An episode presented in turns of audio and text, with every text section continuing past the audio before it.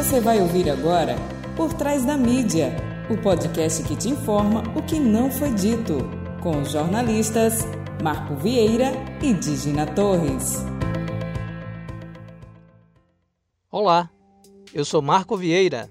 E eu sou Digina Torres. No ar, mais um programa do podcast Por Trás da Mídia.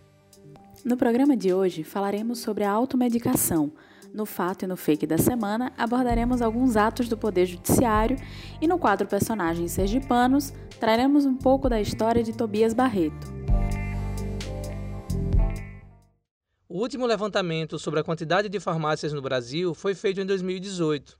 De acordo com o Conselho Federal de Farmácias, até aquele ano havia 87.794 farmácias. Atualmente, não sei como está na cidade de vocês, mas aqui em Aracaju, nos últimos dois anos, elas se multiplicaram. Em uma das principais avenidas de Aracaju, onde no passado servia-se uma deliciosa comida mineira, virou ponto de três farmácias concorrentes, uma do lado da outra. Torresmo, frango com quiabo e pastel de angu deu lugar aos medicamentos a granel. É só pegar a cestinha e garantir o abastecimento da farmacinha de casa. Interessante que parece que agora tem uma farmácia mesmo em cada esquina, né? Parece que banalizou bem o uso de, de remédio, de medicamento. Em vez da gente é, buscar a prevenção, a gente está indo direto para o tratamento, para o diagnóstico. Pois é, Disna. Muitos brasileiros fazem como Marina Lopes, jornalista, que quando sente aquela dorzinha, vai direto à farmácia. Vamos ouvi-la. É, tenho mesmo essa prática de automedicação. Na minha bolsa sempre tem um, uma caixinha de remédios de vários tipos, porque eu nunca sei quando é que eu vou sentir alguma dor, quando eu vou precisar deles, né? Eu acho que isso já é até um folclore. O pessoal que, que convive comigo sempre já pergunta: Marina, tem um remédio para dor de cabeça? Tenho. E sempre tem mais de um tipo porque tem gente que gosta de um, não gosta de outro. Às vezes eu tô em um determinado tipo de dor de cabeça que requer tal remédio, então um outro, uma, um outro tipo de coriza que quer aquele antigripal. Eu sempre tenho vários tipos de remédio e tomo sem, sem consultar médico mesmo. Chego na minha farmácia bem tranquila, escolho o que eu quero, vejo lá aquele monte de remédio a granel, porque eles não precisam de receita, né? Só os antibióticos que precisam. Eu acho que isso é uma prática que os médicos também devem condenar, essa facilidade de acesso que a gente tem a remédio, né? E é, eu faço isso mesmo. Chego na farmácia, passo muito tempo, escolho, vejo o que é que tem de promoção, vejo o que é que tem de novidade, vejo o que é que está faltando em casa, na minha caixinha, lá no, no, na minha farmacinha. Eu vejo o que é que tá. Esse aqui já está acabando, então, próxima vez que eu for na farmácia, tenho que comprar esse.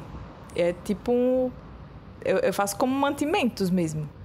Outras doenças, assim, que eu sei lá, no, é, que eu não sei exatamente do que se trata, eu eu não faço isso. Eu faço com essas coisas que eu considero é, é, sensações do dia a dia. Né?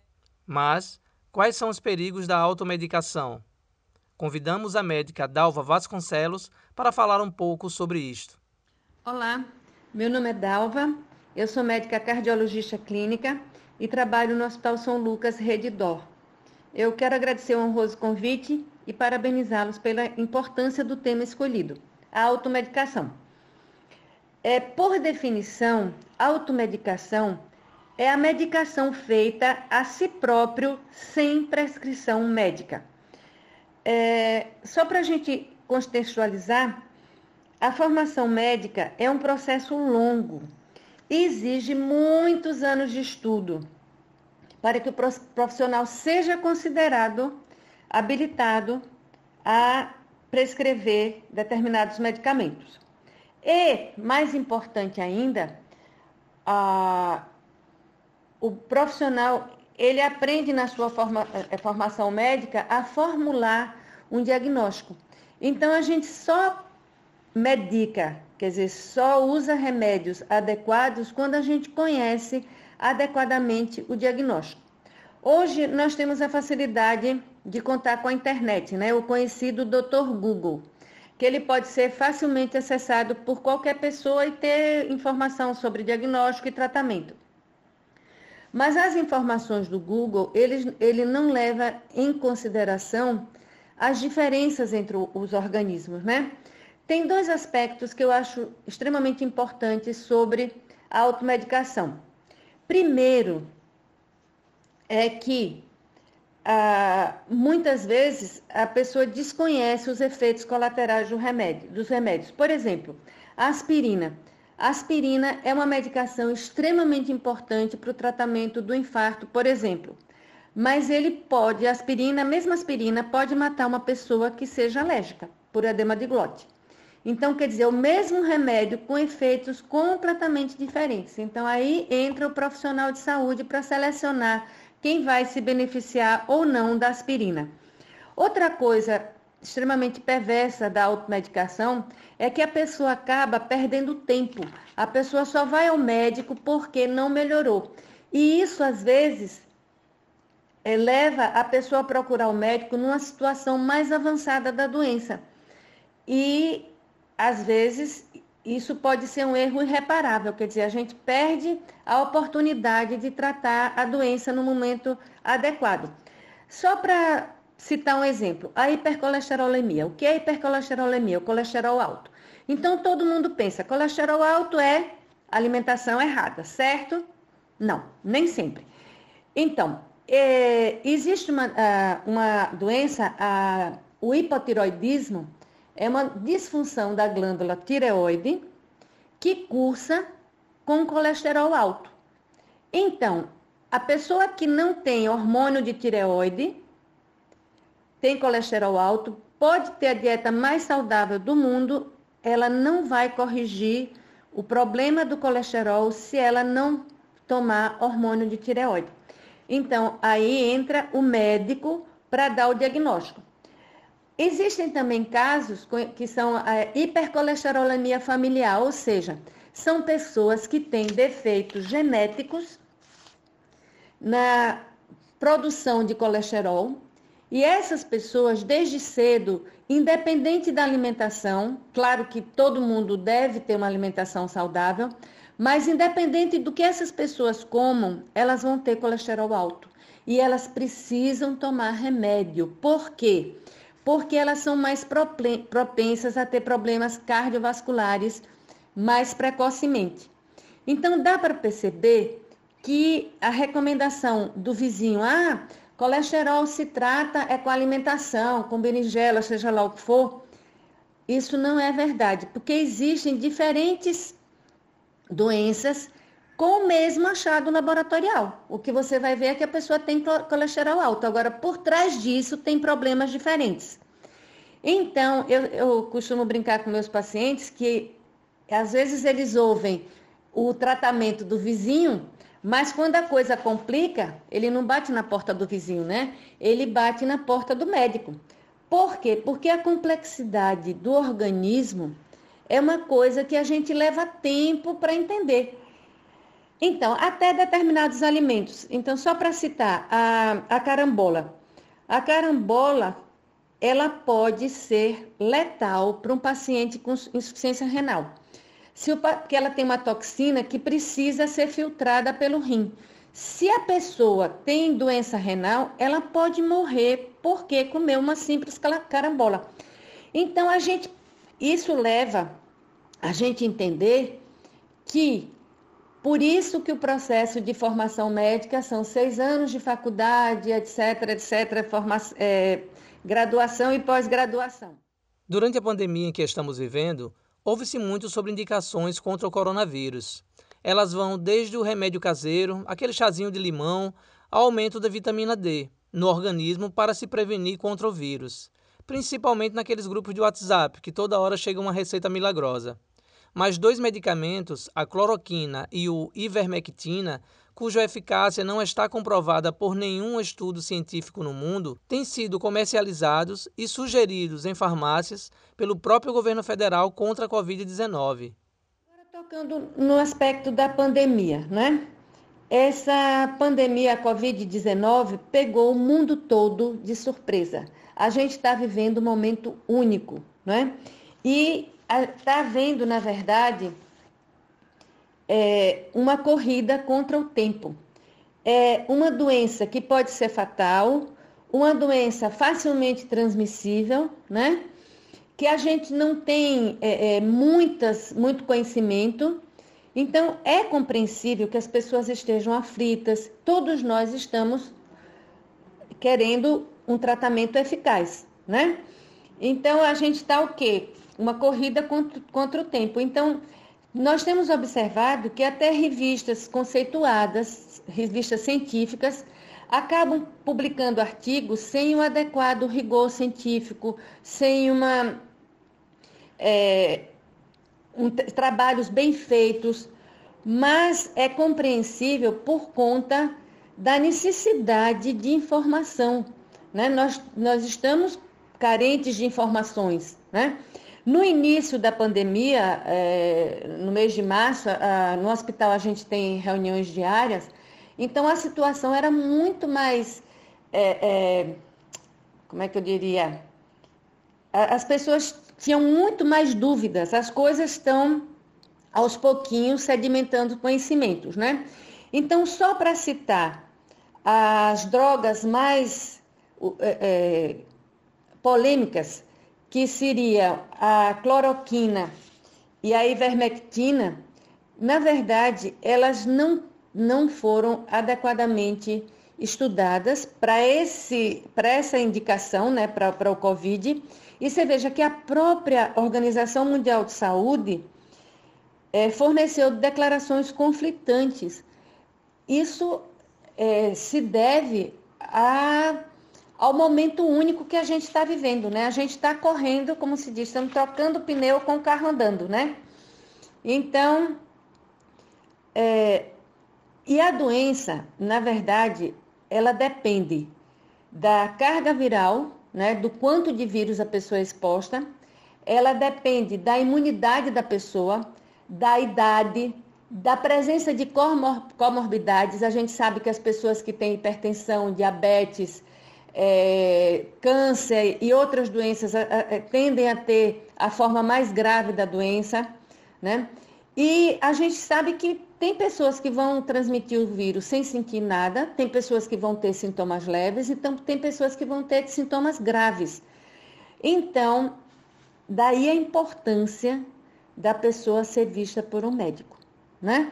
O médico é que vai saber o momento de, por exemplo, indicar o uso de corticoide, que foi a, a única medicação comprovadamente benéfica, mas em, em, em casos selecionados, não é para todo mundo, essa coisa de, de comprar. A gente vê que, que as pessoas correm para as farmácias e estocam em casa cloroquina, ivermectina, corticoide. Isso não faz sentido, não é isso que vai levar a pessoa a ter uma, uma boa evolução. E sim um acompanhamento médico adequado.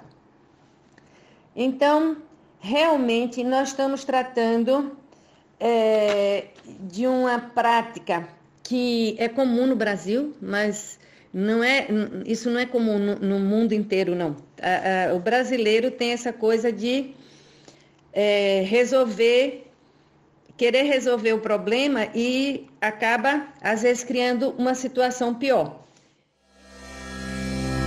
Fato da semana. Uma fala do ministro do STF, Gilmar Mendes, deixou a cúpula das Forças Armadas descontente. Gilmar afirmou que o Exército se associou a um genocídio. A reação da cúpula foi imediata. O Ministério da Defesa saiu com a nota chamando a fala de Mendes de leviana e ameaçou entrar com a representação na Procuradoria-Geral da República contra o ministro. Gilmar rebateu, dizendo que o motivo de terem se incomodado tanto foi porque ele, abre aspas, bateu em uma perna quebrada do governo. Tivemos um aumento de 64% no desmatamento da Amazônia em relação ao ano passado. De acordo com o INPE, cerca de 3 mil quilômetros da floresta vem sendo destruída pela especulação, motivada inclusive por falas do presidente e por medidas do seu próprio governo. Em fevereiro deste ano, com o objetivo de coordenar e acompanhar a implementação das políticas públicas relacionadas à Amazônia Legal, foi criado por decreto presidencial o Conselho da Amazônia. 19 oficiais das Forças Armadas, mais o general Mourão, que é o atual vice-presidente da República, compõem a estrutura deste conselho. Pois é, Marco. E o general Eduardo Pazuello é o novo ministro interino da Saúde. E apesar das suas inúmeras condecorações, é mais um general no governo que segue as ordens de um capitão. Com exceção da liberação de recursos para o enfrentamento da crise nos estados, não há estratégia visível de quem deveria ser o coordenador nacional no enfrentamento desta crise sanitária. A Amazônia sendo devastada, troca no comando de operações de combate a grileiros e donos de garimpos, terras indígenas sendo invadidas, lideranças indígenas sendo assassinadas, mais de 72 mil mortos pela Covid-19 no Brasil. Deve ser muito bom fazer parte de um governo ganhando alto salário e não querer ser responsabilizado por fazer parte de uma gestão ineficiente.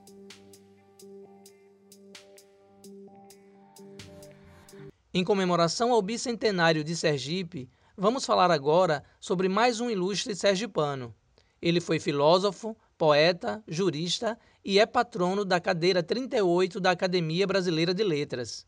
Estamos falando de Tobias Barreto de Menezes, que nasceu em 7 de junho de 1839. Convidamos o pesquisador de cultura popular, o professor José Paulino da Silva, para falar um pouco sobre Tobias Barreto. Vamos ouvi-lo. O estado de Sergipe tem grandes pensadores é, que merecem ser conhecidos e divulgados é, pela atualidade, sobretudo da juventude, as universidades. Entre esses pensadores me vem à mente o famoso Silvio Romero, é, Manuel Bonfim, e entre eles também um dos grandes pensadores é Tobias Barreto.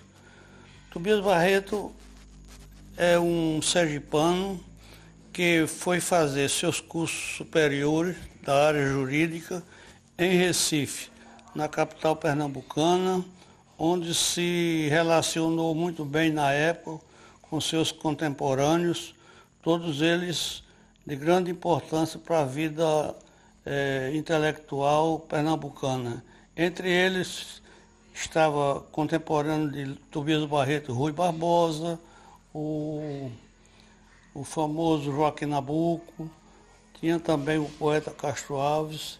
Diga-se de passagem que Tobias Barreto, sendo um bom poeta, muitas vezes rivalizou Castro Alves com através da poesia, inclusive dedicando poemas a uma famosa atriz portuguesa que fazia temporada no, no Teatro Santa Isabel e com quem parece que ele teria se apaixonado, ele Castro Alves. Mas o Tobias Barreto é conhecido em Pernambuco e no Brasil todo como esse pensador, inclusive um dos fundadores da Escola Jurídica de Pernambuco. Ele para, como jovem ainda, foi, fez concurso para ensinar latim no, no ginásio pernambucano. É, apesar de ter passado, não foi selecionado. E também depois ensinar filosofia neste mesmo ginásio. Na verdade, Tobias Barreto é, se dedicou à vida é, jurídica é, na cidade de Recife e depois ele foi morar na cidade de Escada, que é próximo a, a Recife, e lá arranjou um casamento e, e ficou morando. É também, é também conhecido por seus estudos da língua alemã. Ele foi um autodidata e estudou e, e falava alemão de modo que Tobias Barreto merece realmente ser estudado, aprofundado, seu pensamento, sua vida, sua obra, para que valorizemos cada vez mais aqueles pensadores que são de origem eh, sergipana e que fazem parte do, do panorama da literatura e da, do pensamento brasileiro. Ele foi também membro da Academia Brasileira de Letras, de modo que tudo, tudo merece ser feito para a divulgação deste grande sergipano. Fake da semana. Por mais de um ano, a pergunta se repetia no Brasil: Cadê Queiroz? Onde está Queiroz? No mês passado, ele foi encontrado em Atibaia, em uma das casas do advogado do presidente do Brasil, Jair Bolsonaro. O fake da semana não tratará do processo das rachadinhas, mas da decisão do presidente do STJ que liberou Fabrício Queiroz para cumprir prisão domiciliar, menos de um mês após a sua prisão. E o que deixou a sociedade mais perplexa foi o fato da decisão do magistrado se estender à esposa de Queiroz, Márcia de Aguiar, que até então estava foragida. A decisão do ministro João Otávio de Noronha foi contraditória, já que o motivo alegado pelo mesmo para liberar Queiroz foi o risco de contaminação que ele estava correndo no presídio.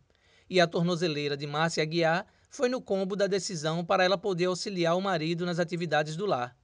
Foi contraditória porque esse mesmo ministro anteriormente havia negado outro habeas corpus que alegavam a mesma condição de risco à saúde dos presos. Está cada vez mais evidente como boa parte dos integrantes do Poder Judiciário no Brasil tomam as suas decisões. Teve dinheiro ou amigos influentes, as chances da balança da justiça pesar ao seu favor são bem maiores. Quem não lembra daquela desembargadora indo tirar o filho traficante da cadeia? Para os brancos, até o termo mudou. Traficante agora é empreendedor em um delivery de drogas. Ou estudante. Agora, se você for preto e pobre, seus direitos não têm o mesmo peso e ainda pode ser acusado injustamente. Por exemplo, se você for pego com um vaso de pinho-sol na rua, pode ser acusado de portar artefato explosivo e ser condenado. Exemplo de Rafael Braga. Ou mesmo morrer na prisão por ter sido pego com 10 gramas de maconha dentro de sua casa. Foi acusado de tráfico. Lucas ou ainda receber uma pena severa por roubar dois shampoos. Exemplos nós temos muitos e as instituições continuam funcionando normalmente.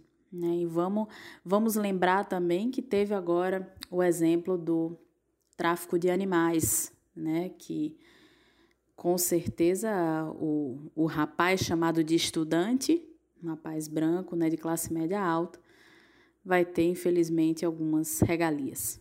Esse foi o Por Trás da Mídia. Esperamos vocês na próxima semana. Tchau, tchau. Tchau, tchau.